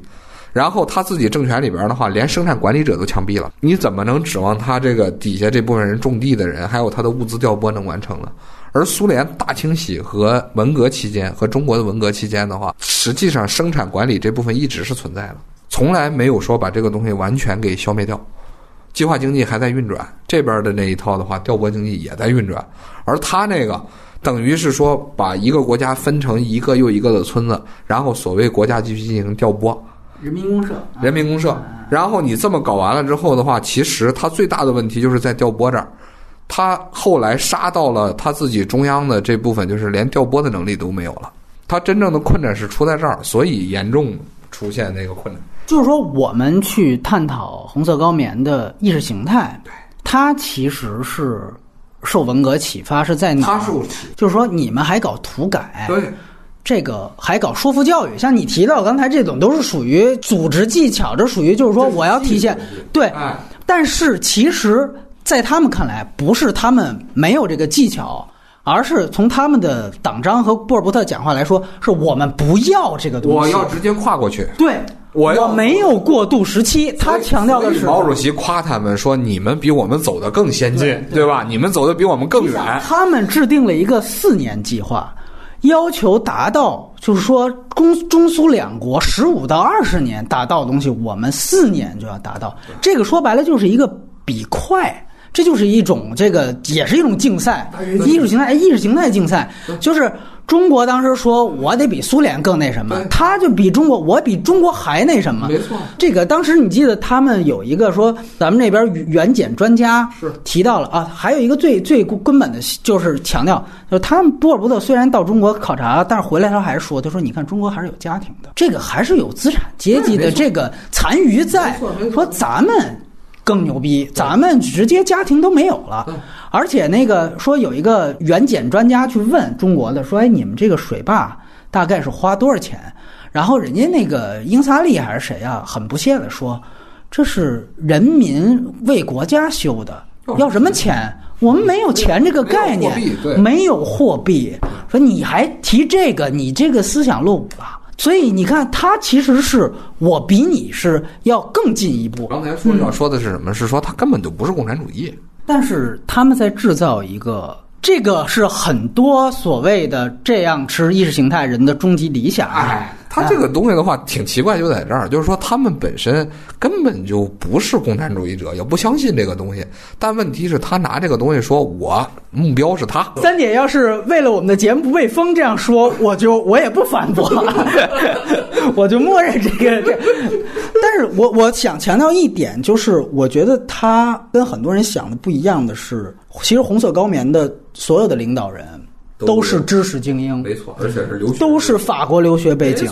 他的所有的马克思主义的影响都是在法国建立的。对，而且其实他们在法国的时候就已经组成沙龙形式了。就所有的高层，乔森潘、英萨利、根布尔布特，在法国的时候就已经甚至就开始，而且他们是特别有意思，就是我娶你的妹妹，你娶我的姐姐这样的。然后其实就是一个大背童年的一个状态。其实他们从学生时代。他们，而且包括波尔布特，很多人觉得他是农民，其实不是。不是，当然不是。他的表姐是什么王妃？他的表姐是皇亲国戚，是皇妃。就是这个模型是非常有意思的。包括我跟程永红聊的时候，他自己也在他写《以革命的名义》的时候，他也在抛一个终极提问。这个提问我觉得是挺有意思，到现在也没有什么答案。就是我跟三姐也可以试着去聊这个事情。就是他说他觉得红色高棉这个。这么大规模的杀戮是超越现在人类的呃学术范畴可以理解和终极得到终极解释的，因为他说所有包括纳粹对于犹太人的屠杀，你都可以找到种族理由、宗教理由。世界上任何一种屠杀，包括朱莉，我们待会儿提到可能血与蜜之际它反映的波黑，对吧？包括这个前南拉问题，这都是典型的呃，又是宗教问题，又是种族问题。对对对。哎，唯独到这个这个红色高棉这儿，这个西方的国家不发明了一个词吗？学者叫自我灭绝，就这个是专有名词，是赤柬那儿独一份儿，就是对自己人无差别的杀戮，杀这么多，头一份儿，为什么？就这个你只能。这个学说认为这样的，比如从文革啊，呃一脉相承，程度更佳。那个学说那样，都是各种学说。到目前为止，没有一个终极解释能够服众的。所以这个确实是为什么我对他很着迷的原因。尤其是他的，再强调他的主要领导人。并不是草根农民，或者说民粹，并不是这样。不是这样的。对它的特点，其实恰恰说明了，就是说它出现这个，这个是我昨天我的粉丝在群里边问我一个问题：为什么越南和朝鲜的话没有被中国最后吃掉？嗯，而他们独立了。我给他们一个解释的话，我说两个问题，一个是说他们的文明程度很高，嗯，然后另外一个的话是他地理位置决定。柬埔寨的这个情况，就是说他们会出现这个这种情况的话是类似的。本身乔森潘也好，那个什么波尔波特，他们这他们这一个容谢啊，他们这群人凑在一起，他们所建构的这个体系，会发现他自己底下的这个民众，他的文明程度的话，受佛教也沾染影响太大。他不是中国人，也不是俄国人，俄国人和中国人的话，天生都带着战斗性，都有流流氓无产者的气息。这一点的话，你不能否认，对吧？俄俄罗斯的可能富农阶级的话还好一点，就在村社里边那部分。但是如果进入他的那个城市的工人阶级的话，那就完全是流氓无产者。而中国的话，那你进了农村也全都是流流氓无产者，对吧？所以这两个地方的话是完全的具备一种就是什么呢？就正好是跨在所谓的近现代的门槛里边，所以它有非常强的暴力因子，是很容易被调动起来的。而柬埔寨恰恰是因为他自己在佛教上的这个这个状态。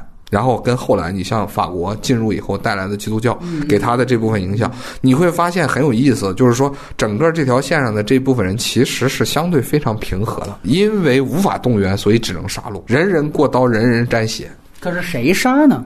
对不对啊？杀的这个过程中，你去动员它里边的核心，就这个是事情问题，其实特别简单。你提到的有暴力因子好调动，对对吧？那没有暴力因子怎么调动呢？对不对？人不需要，就是说什么呢？比如说，它是一个几百万人口的国家，或者千万人口的国家，或者是什么之类的，是吧？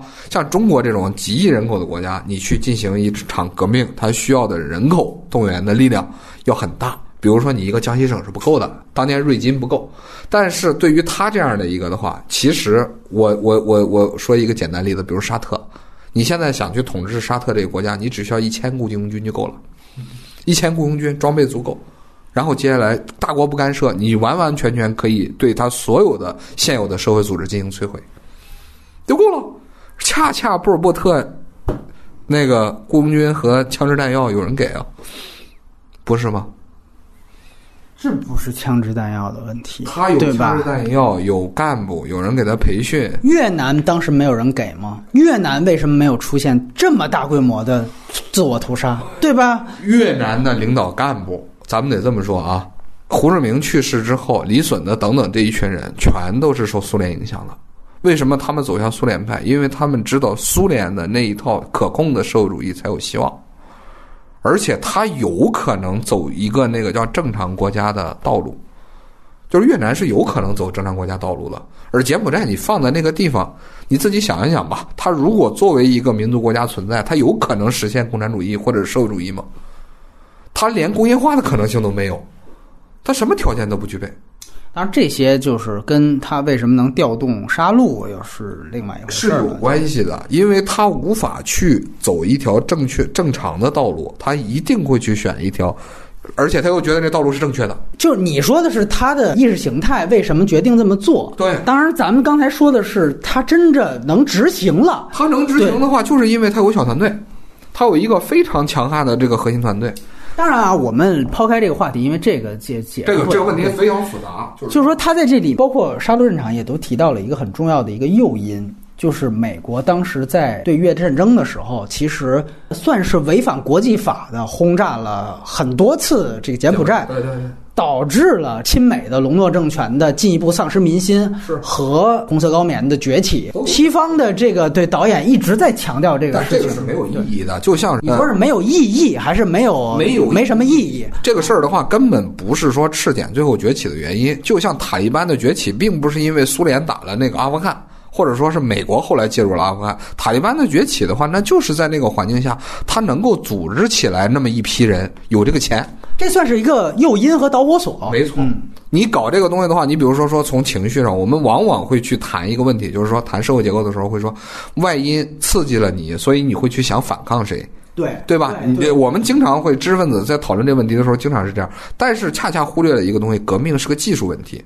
革命只需要有一千人，这个事情就可以办了。但是你看很有意思，泰国是佛教国家，是啊，泰国也有泰共，对，泰国就没有这样。泰国是马共，马共的分支，对吧？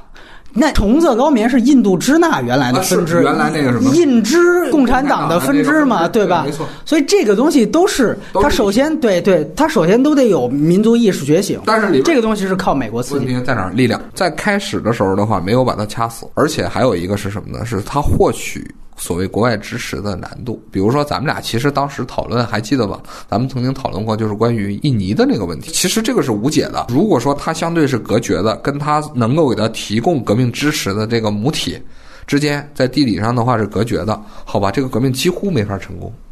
你可以看一下，就东南亚也好，还有东亚也好的话，几乎都没法成功。但是什么样的能够成功？就是说有这种机会的，只要有这样的一个母体的脐带连接，他的这个组织，他的核心的这部分人，只要没有死，他很快就能把这个建立起来。他是靠钱也好，靠枪也好，反正我从来不看不相信是靠信仰建立起来的。他只有核心团队是用信仰建立起来的，然后往外的所有的这个扩散都是物质手段。然后再不断的通过刚才说的这种清洗的方式，你再去纯洁他的队伍，其实还是技术问题。我并不认为说说因为说他有几百万人，大家都站起来说我现在要去改变这个社会，我现在要废除家庭，就柬埔寨人的那个意识啊，就一群佛教徒突然间这个叫什么，咱们就说觉悟啊。就达到了共产主义者水平，这不可能，这个是不存在的。他们只是被一个组织胁迫，或者说一个黑帮，这个黑帮手里拿着枪，然后说你要这么做，好，那我就只能这么做，然后他再去培养他们，他们用一个技术化的手段。去约束和管理他们，然后完成这个转变。嗯，这里还有一个我们忘提的一个点，就是你会发现这个电影它通篇没出现任何一个红色高棉的领导人的名字，这个也非常真实。其实柬埔寨到七八年，他政权已经出现危机，真正韩桑林他当时已经叛变了之后，波尔布特才在全国进行讲话。在此之前，没有人知道统治他们的这个政党的领导人是谁。这是非常牛逼的一件事情，就是其实波尔布特和整个红色高棉在他执政大部分时期一直是搞秘密统治，非常厉害。就是所以这里面出现了一个词叫安卡，对，安卡的意思就是组织，对，革命组织，就是说你要听安卡的，你要听什么？就他非常有意思，他并不搞个人崇拜。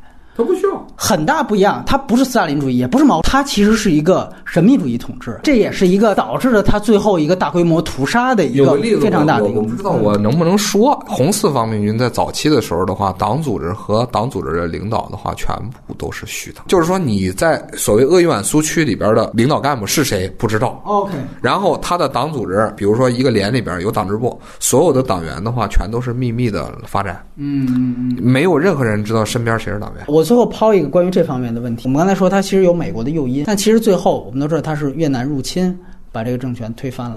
其实你可以说这是因美国而起，但是因苏联结束。表面是越南打柬埔寨。但其实背后是苏联，苏联打中国，对，没错。那所以它其实是有这样的一个冷战的大国的角力在，好像很巧合的时间就是中越的反击战，没错，对吧？它是个冷战格局下的这么一个，就是大格局下的这么一些那个区域型的角力嘛。所以刚才咱们谈的那个问题也是一样的，它并不是说它一国的问题，而是说它是整个的，叫当时咱们在东南亚革命输出的一部分。我们输出很多，苏联输出很多国家，冷战没下很多区域呢，唯独它这个四。分之一人口，哎哎，这个事儿就是他这个东西的话走得更远，就是远到了就是让所有人类都无法理解的这个地步，对对 对吧？就是他干的这个事情的话，确实也是神奇的。但是你要说起来，你像那边卡斯特罗、格瓦拉在古巴干的事情的话，也一样，只不过是说比例没有这么大而已。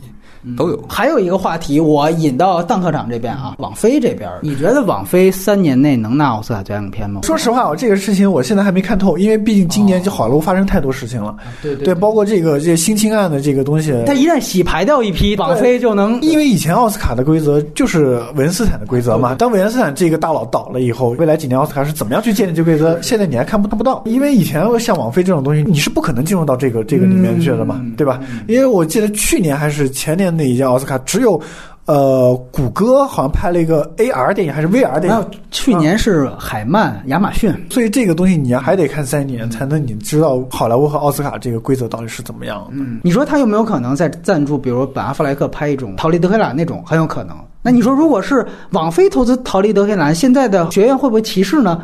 你也不好说，对吧？因为维斯坦没了，那可能要不然就给他了。但其实到《柬埔寨女儿》已经很靠近逃离德黑兰了。波米刚才你说的这个东西我没有办法肯定，但是我能肯定一点的是，呃，如果是今年的话，《拯救大兵瑞绝对是拿最佳影片的，对吧？今年然后布兰切特肯定拿影后。对啊，对啊，这这个你是能肯定。当你出现这样的两这样的情况的时候，《沙翁情史》是绝对拿不了那个最佳影片的。最后一个话题，我们说回来，其实还是关于像网飞现在它投资，包括我们开始也提到了。他的投资的影片，包括之前的《无尽之兽》，对，也有童子军的段落，包括我们之前也聊过，像《黄之锋》，他讲的是香港震中，是不是他确实这个网飞他自己也是有一种好像美国精英的一个意识形态在？换一个角度来看这个事情，一个视频网站如果他要投钱，就是拍自己想拍的一些电影，它的前提一定是它的基础业务是盈利的。你看现在我们国内的三大视频网站，腾讯、爱奇艺和那个优酷啊。